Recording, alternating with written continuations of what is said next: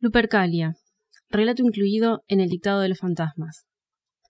El blog La Rosa Sangrienta se encontraba en pleno auge de visitas en el año 2005. Los cuatro adolescentes que lo llevaban adelante eran como estrellas de rock en aquel momento, conocidos en toda la escuela y en el pueblo. Los jóvenes de su edad los veían como ídolos y sus padres como futuros periodistas e investigadores. Tommy, Angela, Laura y Charlie habían logrado transformar la imagen que la gente tenía de ellos en algo positivo, y no era una tarea fácil a los 16 años en un pueblo relativamente chico como La Rosa.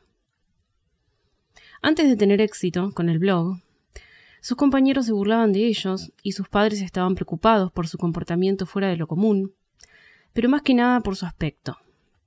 Siempre vestían de negro, les encantaba escapar del sol para permanecer pálidos y a veces se maquillaban como vampiros solo para ver cómo reaccionaban los demás.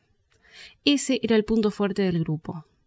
Lejos de sentirse mal, les resultaba interesante que la gente pensara que eran raros, y siempre se mostraban seguros de sí mismos al respecto. Se jactaban de escuchar música que nadie conocía en La Rosa, y no iban a fiestas o a bares porque no les parecía divertido. En general, solían reunirse en sus propias casas a ver películas viejas de terror, leer libros e investigar casos misteriosos en Internet para luego armar un informe y publicarlo en el blog. Los análisis que publicaban eran extensos, serios, profundos y tenían una redacción clara y rica en vocabulario. Los cuatro escribían sobre todos los temas, pero cada uno tenía su especialidad. Laura y Charlie se dedicaban mayormente a la investigación de casos y curiosidades, mientras que Ángela y Tommy se inclinaban por los libros y las películas. Poco a poco, las visitas comenzaron a crecer, no solo en el pueblo, sino también fuera de él. Las estadísticas reflejaban visitas desde todos los puntos del país y algunos países del exterior. Trataban de responder todos los comentarios, pero la realidad era que no llegaban a tiempo. A partir de allí fue que toda la escuela comenzó a respetarlos, y sus padres dejaron de preocuparse por algo que jamás había existido. Cuando salían, iban al cine o a investigar algún hecho histórico del pueblo que consideraban misterioso y apto para el blog. Pero tenían una salida especial que disfrutaban mucho más que todas, porque era algo que hacían solo por diversión, sin las presiones de tener que armar un posteo para el blog y que les generaba mucha adrenalina. Hacer rituales en el cementerio. En realidad no era tan simple como ir y hacerlo. Se trataba de cuatro jóvenes que se tomaban muy en serio todo lo que tuviera que ver con lo paranormal. Así que primero investigaban el ritual, trataban de contactar gente de otros blogs o foros, y luego del relevamiento hacían una prueba en casa. En la mayoría de los casos no obtenían los resultados esperados, pero siempre alegaban que no tenían todos los elementos necesarios o que alguno de ellos no se había puesto lo suficientemente serio. Esta última acusación recaía casi siempre en Charlie, que nunca estaba del todo involucrado en los rituales porque decía que tenía demasiado respeto como para que ellos, cuatro inexpertos, se metieran en cosas que no manejaban profesionalmente. Laura, por el contrario, era la que más se animaba a todo. Investigaba los casos más controvertidos, llamaba a los involucrados, hablaba con periodistas de otros lugares e indagaba a sus entrevistados con preguntas más que incómodas. En cuanto a los rituales, siempre estaba dispuesta a probar cosas nuevas y a conseguir todo lo necesario para hacerlos. Tenía una tabla ouija de madera de nogal laqueada, con las letras y números grabados, cuyo puntero tenía una lupa en el hueco. Se la había regalado su padre para su último cumpleaños y la usaban bastante seguido con sus amigos cuando querían descomprimir el estrés y retirarse un poco de las responsabilidades de la escuela y el blog. Convocar espíritus con la Ouija era algo que los cuatro disfrutaban porque nunca habían tenido una mala experiencia y siempre habían percibido cosas extrañas al hacerlo, como una cortina que se movía con la ventana cerrada, algún objeto que se caía, un susurro al oído de alguno de ellos, o un frío súbito en pleno verano. Además, era un ritual sencillo porque solo necesitaban la tabla de Laura para poder llevarlo a cabo. Si bien cada uno tenía la suya propia, decían que la de Laura poseía más conductividad hacia el otro mundo, así que solo utilizaban esa. Como la muchacha no quería sacar la Ouija de su casa, cuando jugaban lo hacían en su habitación. Una noche, investigando para uno de sus análisis, los jóvenes leyeron en un foro que si se quería convocar al espíritu de alguien en particular mediante el tablero Ouija, se obtendrían mejores resultados si se hacía sobre la propia tumba del fallecido. Según afirmaba el foro, era casi seguro que el espectro aparecería siguiendo esa regla adicional. Fue allí cuando sus tres amigos le pidieron a Laura llevar el tablero al cementerio y efectuar el ritual sobre la lápida de Daniel Sudda. Todos pensaron que Laura se negaría, pero contra todo pronóstico aceptó enseguida. Hacía tiempo que hablaban de Daniel Sudda, famoso en La Rosa por haber sido amante de una de las brujas Cuné y haber muerto súbitamente en circunstancias extrañas jamás esclarecidas. Lo había encontrado su madre, que luego llamó a la policía totalmente conmocionada. Los agentes se toparon con el cuerpo de Daniel demacrado, consumido y con la piel en los huesos. La autopsia reveló que había muerto a causa de un paro cardíaco, pero no se puede explicar la consumición de la carne y los tejidos. En la rosa comenzó a correr el rumor de que la bruja le había echado una maldición y su alma vagaba por el pueblo en busca de venganza. Muchos pobladores afirmaban que lo habían visto en los alrededores del cementerio, flaco y demacrado, como había muerto, pero jamás se tuvo registro alguno de ello. El objetivo de los chicos era contactarlo y filmar todo. Luego armar un informe completo para el blog y publicarlo. A Tommy se le había ocurrido además ir a lo de las Cuné, para que relataran su lado de la historia. Si lo lograban, conseguirían el absoluto respeto de toda la Rosa, incluso de Saint Philippe, porque nadie se metía con las brujas, y ellos serían los primeros en obtener esos testimonios. Charlie y Ángela se negaron rotundamente. Incluso Laura manifestó que era una locura. Como Tommy mismo había dicho, nadie se metía con las Cuné. Eran personas peligrosas, que tenían ventaja sobre todos los demás porque manejaban artes que nadie más conocía. Todos les temían y ellos no eran la excepción. De todas formas concluyeron, documentar el contacto con Daniel ya les aseguraría el éxito. Luego de planear al detalle cada movimiento que harían, la noche de un sábado caluroso, salieron de la casa de Laura hacia el cementerio de la Rosa. Equipados con linternas, una cámara de video de mano y por supuesto la tabla Ouija, tomaron el camino más largo, pero menos iluminado, que los llevaba a su destino. De esa forma se reducirían las posibilidades de que alguien los viera. La tumba de Daniel se encontraba en la parte más alejada del camposanto si uno se ubicaba en la entrada, con lo cual saltarían el muro trasero y evitarían cruzar la reja principal y atravesar las oficinas administrativas, donde generalmente se encontraba el cuidador. Desconocían los horarios de recorrida que efectuaba el hombre, pero de todas formas decidieron tomar ese riesgo, rogando no ser descubiertos. Ayudándose entre sí, treparon el muro y saltaron, aterrizando directamente en la tierra. Por suerte, el muro no era tan alto y no tenía alambre de púas, así que la tarea no fue tan complicada.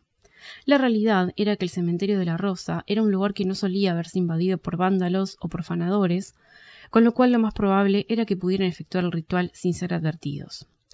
Si por algún motivo el cuidador pasaba por allí, tomarían sus cosas y se esconderían detrás de la cripta más cercana. Luego de caminar entre las lápidas, un poco asustados, pero entusiasmados por lo que harían, los chicos llegaron a la tumba de Daniel Sutta. La parcela que ocupaba estaba cuidada, limpia y con el pasto cortado, como en todo el cementerio, pero no había flores que la adornaran. La única familia que tenía Sudda en el pueblo era su madre, pero se trataba de una mujer mayor y no iba seguido a visitar a su hijo. Los chicos se arrodillaron alrededor de la tumba, alumbrándose con sus linternas, y Laura procedió a sacar el tablero de su mochila. Con cuidado lo depositó justo encima de la base de mármol. Los demás situaron las linternas a un costado, para que se alumbrara la ouija directamente y poder apoyar sus dedos en el puntero. Ángela encendió la cámara, la ubicó sobre las cuatro mochilas apiladas y la grabación del ritual comenzó. La imagen era como de una película de terror y el grupo de amigos estaba orgulloso de que así fuera. Apoyaron su dedo índice sobre el puntero situado en el medio del tablero y esperaron a que Laura iniciara la sesión. La muchacha pronunció el nombre del difunto con voz clara, en un tono bajo. Apenas terminó de decir Daniel Subda, sin formular aún la pregunta para invitarlo a aparecer, se levantó una brisa alrededor del grupo que removió las hojas secas y los cabellos de todos. Los amigos se miraron entre ellos, sorprendidos y expectantes. Volvieron a prestar atención al tablero, pero el puntero seguía quieto. Laura volvió a hablar. Daniel Sutta, ¿estás aquí? El puntero se movió violentamente y salió disparado hacia adelante, impactando contra la lápida y provocando un sonido estridente. El golpe pareció sonar más fuerte de lo normal a causa del silencio reinante en el cementerio, y todos se quedaron inmóviles, hasta que se aseguraron de que el cuidador no había sido alertado por el ruido. Sin embargo, algo trágico había sucedido. El puntero se había salido del tablero. Bajo ninguna circunstancia podía ocurrir algo así, porque significaba que el espíritu que había sido llamado estaba liberado y fuera de las reglas de la Ouija. Si Daniel estaba con ellos, era libre de hacer cualquier cosa y nadie podría impedírselo. Tommy se movió sigilosamente hasta el lugar donde había caído el puntero, pero cuando quiso recuperarlo, el objeto volvió a escaparse y se perdió detrás de otra tumba. A esas alturas, el temor se había adueñado por completo de los cuatro amigos y no tenían en claro qué hacer. Tommy volvió a instalarse en el círculo y les dijo a todos que debían recuperar el puntero sí o sí. Charlie se levantó y lo acompañó hasta la tumba siguiente, mientras las chicas se dispusieron a guardar todo en sus mochilas. El viento comenzó a soplar más fuerte alrededor de la tumba de Daniel. Ángela se había puesto de pie, ya tenía su mochila al hombro y permanecía con la cámara encendida grabando lo que podía. Laura estaba sentada preparando sus cosas, pero cuando quiso guardar la tabla algo se lo impidió y no la pudo levantar. De un momento a otro, una fuerza invisible tomó su mano y clavó su dedo índice en el tablero. La joven dio un grito, y Ángel apuntó la cámara hacia ella. La mano de Laura se había puesto tiesa y se movía en todas direcciones. Tommy y Charlie acudieron al grito de su amiga y trataron de separar su mano de la tabla, pero no tuvieron éxito. Intentaron descifrar qué quería decir el espíritu, pero no se formaban palabras. La mano solo se movía sin sentido alguno y no había ningún mensaje que se estuviera transmitiendo. Laura no podía hablar, permanecía con la boca abierta por el pánico y nada podía hacer el resto para ayudarla. Ángela preguntó por el puntero, porque quizá era la única forma que tenían de que Laura pudiera liberarse, pero los chicos no habían podido recuperarlo. Había desaparecido. El viento seguía soplando. La mano de Laura continuaba moviéndose frenéticamente y el tablero comenzó a temblar sobre la tumba de Daniel, haciendo un ruido ensordecedor sobre el mármol. Ángela seguía grabando, mientras los chicos trataban en vano de separar a su amiga de la Ouija. Luego de unos minutos de forcejeo, el cuerpo de Laura comenzó a contorsionarse y la joven se agitó visiblemente. Le faltaba el aire y no podía respirar. Se tomó el pecho con la mano que tenía libre y súbitamente todo quedó en silencio. Su mano se liberó de la tabla, el viento cesó y la quietud volvió a reinar en el cementerio de la Rosa. A pesar de que todo había vuelto a la normalidad, Laura seguía con dificultad para respirar y ahora parecía estar peor. Se llevó más manos al pecho, como si un dolor punzante la estuviera quejando, y miraba a sus compañeros con una expresión de súplica en sus ojos. Sus amigos reaccionaron y lograron recostarla en el pasto, justo al lado de la tumba de Daniel. Ángela dejó la cámara a un lado y le sostuvo la cabeza. Charlie y Tommy sacaron la ouija de la mochila de Laura, intentaron usar una linterna como puntero y pidieron que Daniel se hiciera presente nuevamente. Imploraron su presencia, rogaron a su espíritu, pidieron por favor, pero nada funcionó. Laura, mientras tanto, daba sus últimos estertores. Unos segundos después dejó de respirar. El fantasma de Daniel se había llevado a Laura con él. La autopsia reveló que la joven había muerto a causa de un infarto masivo y que, para sorpresa de sus padres, tenía una cardiopatía preexistente. La policía vio todo el video que la cámara había grabado y llegó a la conclusión de que el infarto había sido provocado por el estado de shock y pánico en el que había entrado Laura al creer que estaba siendo poseída por un espíritu. Dada su condición cardíaca, su corazón no soportó haber sido expuesto a semejante estrés. Los amigos de Laura no quedaron convencidos con las respuestas de la policía. ellos sabían muy bien que Daniel Subda se había llevado a Laura con él. Y además habían sido testigos de varios eventos paranormales ocurridos esa misma noche, como el viento alrededor de la tumba y la desaparición del puntero. Charlie quería contactarla para esclarecer el hecho y poder preguntarle si estaba bien, donde fuera que se encontrara. Pero Ángela y Tommy no estaban seguros de hacerlo. Temían que el fantasma de Daniel la estuviera secuestrada de alguna forma, y que al llamarla también acudiera a él para llevárselos a todos. Una noche, dos semanas después del entierro de Laura, los jóvenes se habían reunido en casa de Ángela para redactar un posteo homenaje y subirlo al blog al día siguiente. Estaban destrozados y las lágrimas no se hicieron esperar, pero era algo que sentían que debían hacer. Habían pensado en cerrar el blog, pero sabían que era algo que a Laura no le hubiera gustado. Ángel escribía en su computadora mientras los chicos le daban algunas ideas y releían una y otra vez el texto. Afuera llovía y la ventana del cuarto estaba empañada. Charlie se levantó para estirar un poco las piernas y miró hacia el exterior. Pensó que Laura estaría encantada con ese clima. Las noches tormentosas la inspiraban para escribir o quedarse despierta investigando nuevos casos. La extrañaba demasiado. Un movimiento en la ventana lo hizo salir de su pesadumbre y prestar atención a algo extraño que estaba sucediendo. Se alejó un poco para enfocar mejor la vista y pudo comprobar que unas letras aparecían poco a poco sobre el vidrio empañado. Los demás lo vieron alejarse aún más de la ventana y fijaron sus ojos en la misma dirección. El mensaje no podía ser más claro y revelador. No fue la Ouija. Mi corazón estaba mal. El vidrio se empañó nuevamente, y otra vez unas letras en imprenta minúscula volvieron a aparecer. Daniel solo quería divertirse. Él es bueno. Los tres amigos se habían puesto de pie y estaban pegados unos a otros presas del miedo. Nunca habían experimentado un suceso paranormal como ese, y menos aún de alguien tan cercano. Pero tenían miedo. No confiaban en que fuera Laura quien estuviera escribiendo aquellas palabras. Podía ser el espíritu de Daniel que aún quería atormentarlos por haberlo llamado en el cementerio. Una vez más, el vidrio volvió a empañarse y la escritura cesó. Los tres se miraron, sin saber qué hacer. Esos mensajes daban a entender que Daniel no se había llevado a Laura, y que, como había dicho la policía, había muerto por causas naturales. Pero, ¿así de simple? ¿Así de trágico? ¿Así de doloroso? Si el espíritu de Daniel se hubiera llevado a Laura, no hubiera sido menos doloroso. Pero para los chicos esa explicación tenía más lógica y la entendían mejor. Habían llamado a un espíritu con la Ouija para hacer un informe, sin una razón de peso para Daniel, que quizá estaba ocupado buscando vengar su muerte, y les había salido mal.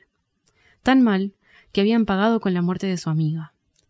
Pero, según esos mensajes, no había sido así. Aún tenían dudas, pero una nueva palabra apareció en la ventana, escrita con más lentitud que los mensajes anteriores. Lupercalia. Cuando los chicos la leyeron y la vieron escrita de esa manera, ya no tuvieron dudas. Era Laura quien se había comunicado con ellos y les estaba diciendo la verdad. Quería que supieran que Daniel no le había hecho daño y que su muerte no había sido causada por utilizar la Ouija. También era una forma de decirles que si había algún sentimiento de culpa rondando en ellos, lo dejaran de lado, porque nadie había sido responsable. Su corazón no era fuerte y no había manera de saberlo. Laura pasó al otro lado, al verdadero, con la tranquilidad de que sus amigos ya no tenían dudas ni miedos. Cuando tuvo el infarto en el cementerio, Daniel estaba rondando por su tumba y fue el primero que la recibió. Él mismo temió haber sido el culpable de haberle causado tremendo estrés a la chica, pero cuando se vieron, ambos supieron que tarde o temprano eso sucedería porque su corazón no resistiría mucho más. Laura entendió que Daniel era un espíritu que no tenía malas intenciones, solo había muerto de una forma muy injusta, y aún no podía cruzar el velo hacia el descanso eterno. Así que había decidido divertirse un poco haciéndoles creer a los chicos que había acudido al llamado de la Ouija. La realidad era que siempre había estado allí, y utilizó algunos trucos que había aprendido con el tiempo, como mover objetos y simular viento. Como una forma de pedirle perdón a ella y a sus amigos, Daniel se ofreció ayudar a Laura, utilizando alguna de las habilidades que había adquirido.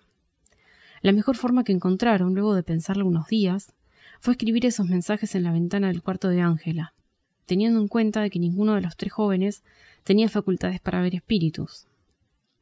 Laura le diría a Daniel qué escribir y él dejaría los mensajes en la ventana. Antes de despedirse, Daniel le preguntó a Laura qué representaba la palabra Lupercalia para ella y sus amigos, y particularmente sintió curiosidad por el modo en que estaba escrita, entre mayúsculas y minúsculas. Laura sonrió. Era la contraseña de nuestro blog. Solamente nosotros lo sabíamos. Daniel también sonrió. Gracias. Esa fue la última palabra que Daniel escuchó de la joven. La figura de Laura comenzó a desvanecerse, hasta que finalmente el espectro del hombre quedó nuevamente solo en el cementerio. Nadie le había agradecido nada en mucho tiempo, y para su sorpresa una paz inusual lo invadió. Se elevó entre los cipreses y se posó sobre su estatua favorita a observar el cielo estrellado. En ese momento cayó en cuenta de que aún le debía algo a Laura y a sus amigos. La mañana siguiente a encontrarse los mensajes en su ventana, Ángela se dirigió al cementerio para reunirse con Charlie y Tommy. Al llegar a la tumba de Laura, vieron que algo reposaba sobre la lápida. Era el puntero de la tabla Ouija de la joven. El fantasma de Daniel observaba la escena desde lo alto de un ciprés. Ahora sí, todo estaba en orden. Laura Lewis, 1989-2005. Lupercalia. Relato incluido en el Dictado de los Fantasmas, disponible en Amazon.